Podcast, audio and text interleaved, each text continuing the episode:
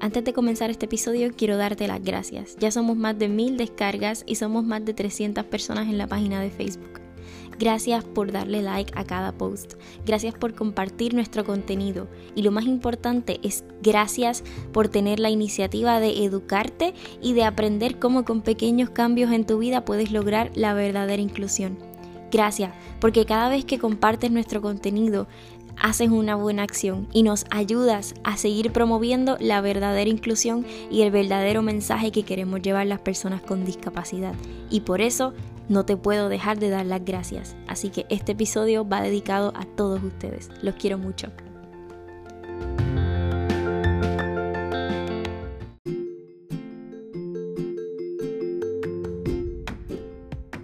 ¿Qué tal amigos y bienvenidos una vez más a nuestro espacio donde te presentamos a la comunidad de personas con discapacidad visual desde una mirada distinta? Mi nombre es Cristal y como cada jueves traigo contenido divertido para que aprendas cómo con pequeños cambios en tu estilo de vida puedes hacer de esta una mucho más inclusiva.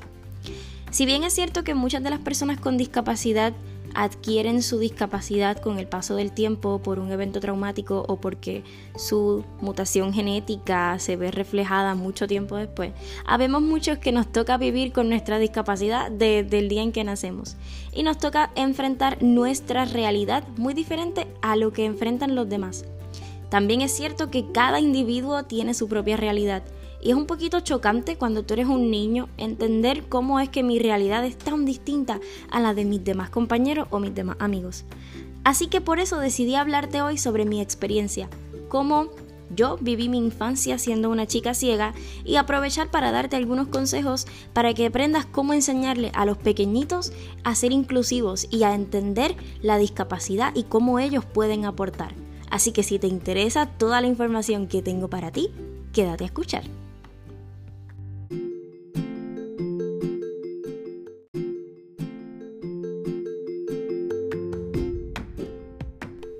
Como algunos ya saben, yo puedo decir que tuve una infancia bastante tranquila y bastante normal. Fui una niña muy querida en mi casa, todo el mundo me trataba sumamente bien, mis primos eran locos conmigo y me ayudaban. Y pues la verdad es que no tuve mayor problema en cuanto a, mi capacidad social. Lo que sí les puedo decir es que fui una niña, muchas veces me sentí como una niña rara, porque pues yo, me sentía como la Barbie de los adultos. A mí los adultos me querían mucho, me entendían, me ayudaban.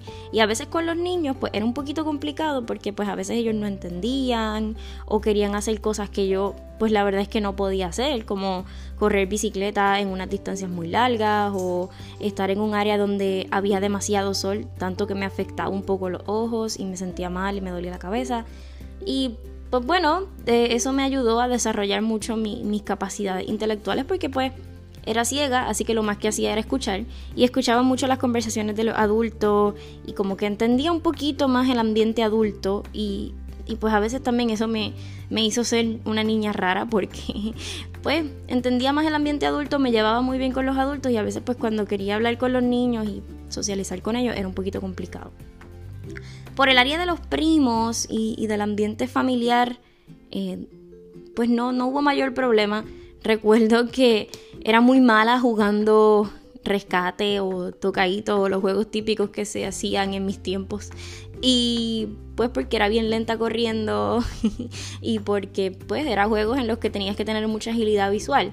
Y mis primos me dejaban jugar, pero lo que pasa es que yo era intocable. Yo no podía para nada eh, no podía ser la primera a la que tocaran. Si me tocaban era después de otras personas. No podían correr hacia donde mí porque yo era la intocable.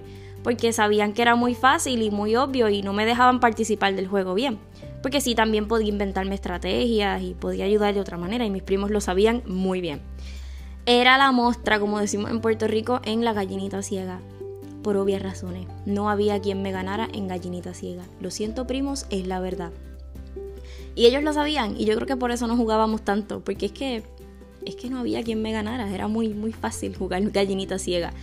Pero había tiempo para todo, mis primos jugaban conmigo y dentro de lo que entendían y dentro de lo que sus papás le decían, pues ellos me ayudaban y me querían. Yo sé que ellos me querían mucho. Me hacían bullying, me molestaban porque son primos. Esa es su función natural en la vida, molestarse entre ellos y hacerse bromas Y siempre y cuando nos raye, ¿verdad? En, algo que pueda ser dañino, no hay problema, somos primos y hay que hacerlo. Si no, si no tuviste unos primos que te molestaran en tu infancia, te perdiste de grandes momentos, creo yo.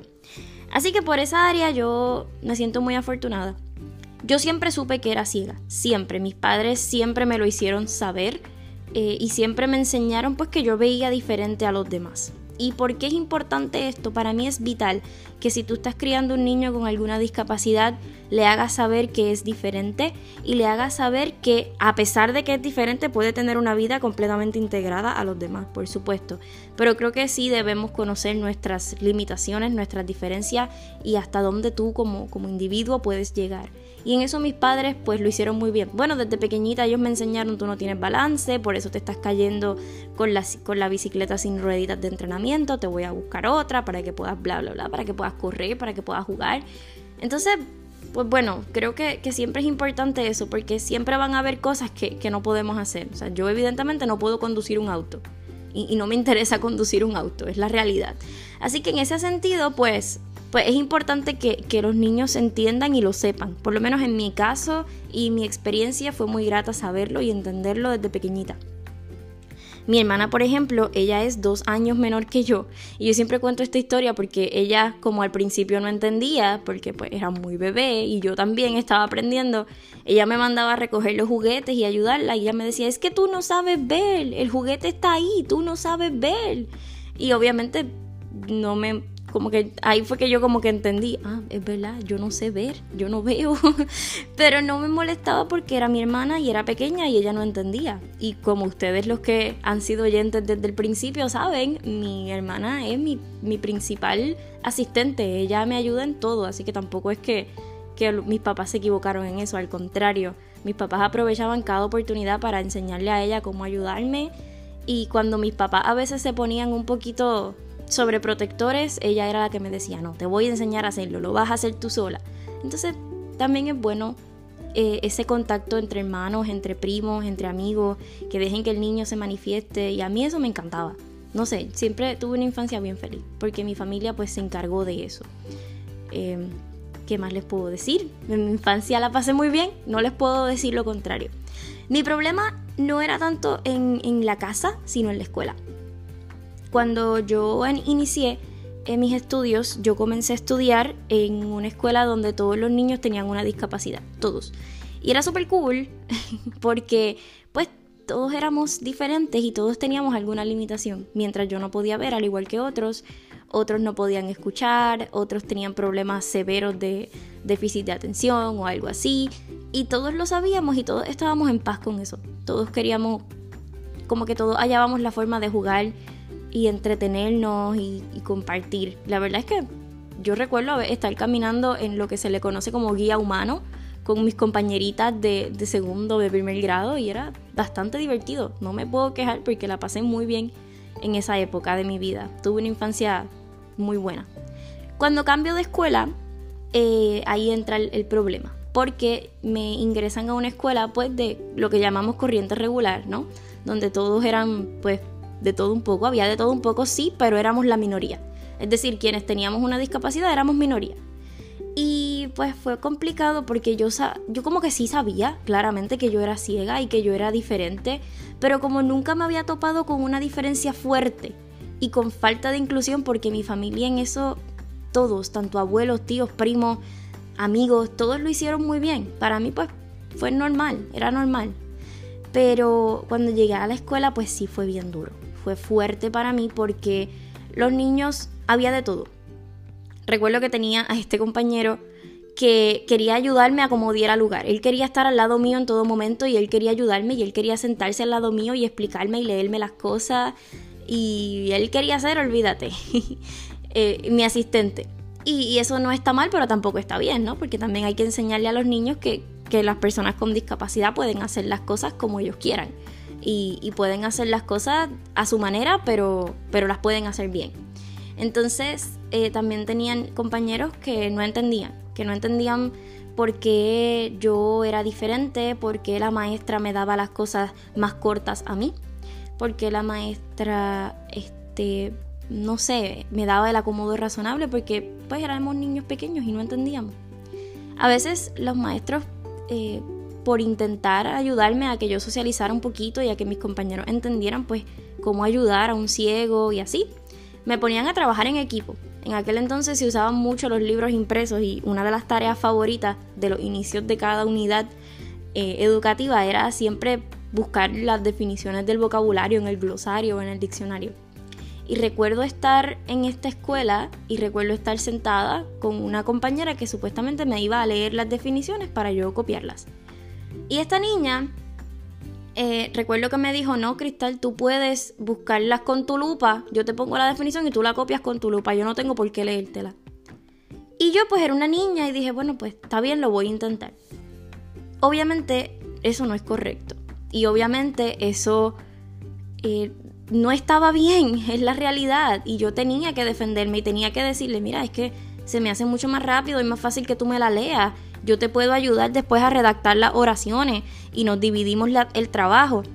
Y, y, la cristal de 21 años o la cristal de 17 lo pudo haber interpretado, pero la cristal de 8 y 9 años no, porque somos niños.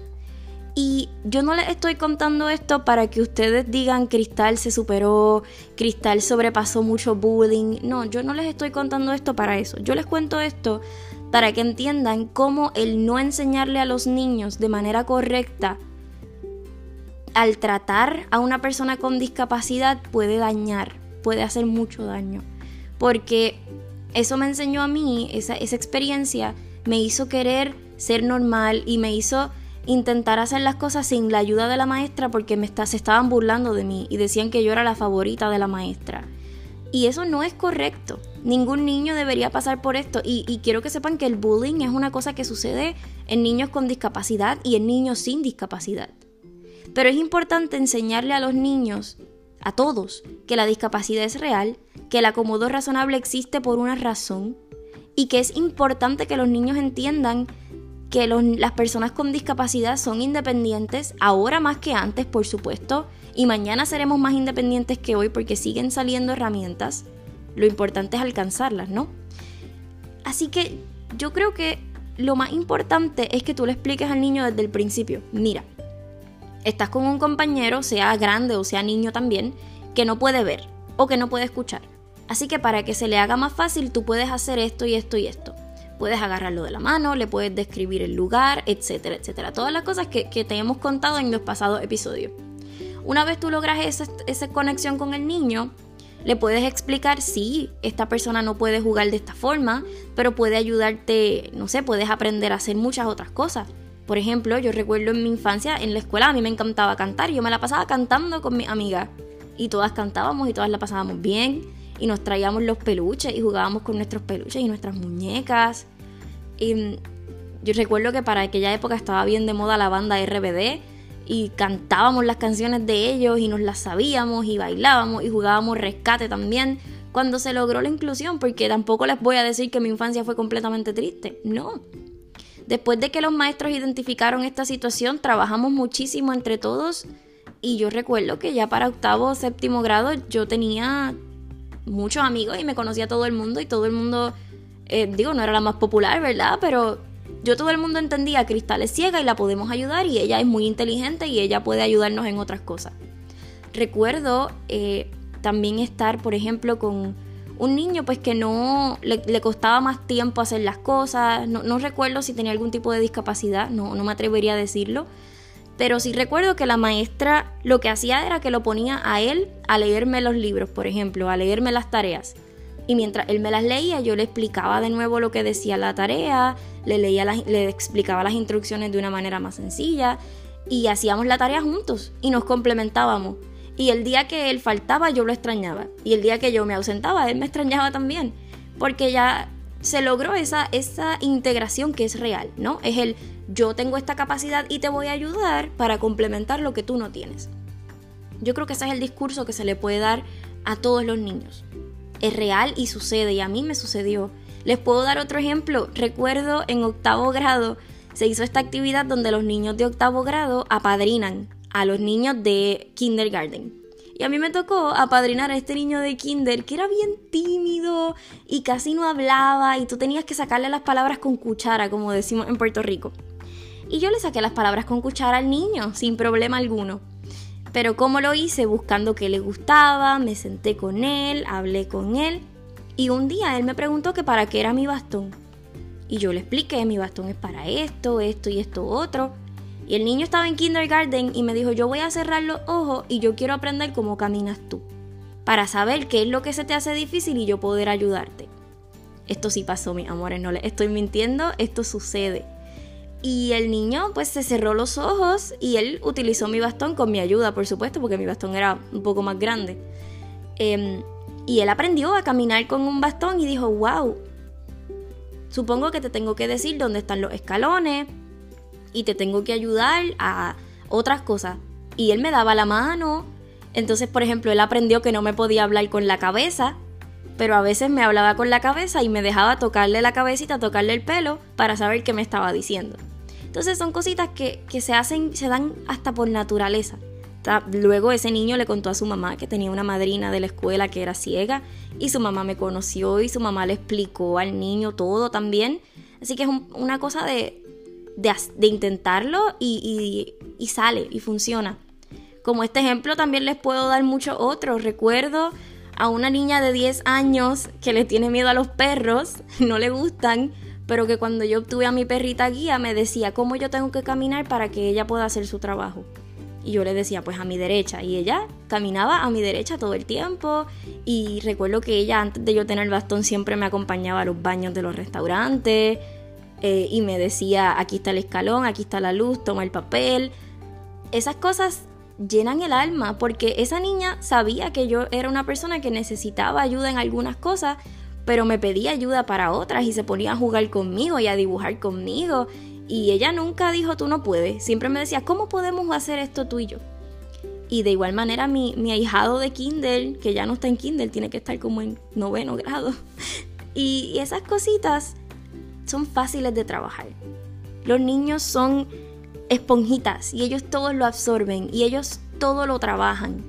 Si se trabaja de una manera correcta, si se le explica al niño desde el principio, sin que se les impida hacer preguntas, yo creo que si bien es cierto que existen preguntas incómodas, los niños tienen derecho de preguntar, porque los niños nunca te van a hacer una pregunta con intención de lastimarte. Los niños te van a preguntar porque son curiosos y sabes que a mí no me molesta nada de lo que me pregunten los niños. Y recuerdo que cada vez que estoy en, las tiendas o en lugares públicos y un niño se me acerca a tocar a la perrita, le digo, no puedes tocarla porque está trabajando. Y los niños dicen, de verdad, ¿cómo trabaja un perro? Cuéntame. Y ellos bien emocionados quieren aprender sobre el perro guía y qué hace. Y no la tocan. También he visto niños que de lejos le dicen a los papás, papá, ese perrito no se toca, ese perrito es de trabajo. Así que esos detalles, aunque ustedes no lo crean, hacen que uno diga, estoy haciendo las cosas bien. Hacen que uno piense, este podcast está valiendo la pena. Porque estoy viendo que los niños están aprendiendo y están intentando hacer cosas nuevas sin escuchar este podcast siquiera. Pero quiere decir que en el futuro no me voy a tener que preocupar por las cosas que me preocupo ahora, porque los niños ya nacen con un, con un ideal diferente, nacen aprendiendo, nacen buscando inclusión de verdad. Yo trabajo con niños de 14, 13 años que me dicen, Cristal, necesitas que te entregue esto de una manera diferente para que lo puedas ver mejor, te lo voy a explicar de esta forma a ver si me entiendes. Y son niños de 14 años y ya saben cómo intentar ayudarme para que yo logre eh, hacer mi trabajo bien, que mi trabajo es ayudarlos a ellos en las cosas de su escuela. Y ellos me llaman y me dicen, te quiero ayudar eh, o necesito tu ayuda. Y ellos tienen total entendimiento de que yo los puedo ayudar. Mis niños de 14 y 15 años saben que Cristal está ahí para ayudarme porque ese es su trabajo y ella es muy inteligente y ella sabe. Así que ellos no piensan, ay bendito, Cristal es ciega, ya no puedo hacer las cosas. No, ellos simplemente dicen, déjame enviarle esto a Cristal de esta manera para que ella lo pueda leer y me pueda ayudar porque ella me puede ayudar. Y ese es el discurso que yo te quiero dejar en el día de hoy. ¿Qué tú le vas a enseñar a tus hijos, a tus sobrinos, a tus nietos, al niño que te encuentres en la calle? Solamente explícale que las personas con discapacidad, en este caso visual, somos personas que simplemente no podemos ver y que vamos a necesitar tu ayuda en ciertos aspectos. Pero de igual manera somos personas completamente capaces de hacer lo que nos propongamos en este mundo y que tenemos mucho que ofrecer. Así que eso es lo más importante. Recordar siempre que diciéndole la verdad a los niños, explicándoles las cosas como son, ellos nos van a ayudar a ver el mundo desde una mirada distinta. Me quiero despedir de ti, no sin antes pedirte que compartas este episodio, que te suscribas, que nos des seguir, que nos des tu reseña en iTunes, que nos des tus cinco estrellitas dependiendo de donde nos estés escuchando y que recuerdes siempre que con un poquito de empatía y con mucha, mucha educación podemos ver el mundo desde una mirada distinta. Hasta el próximo jueves.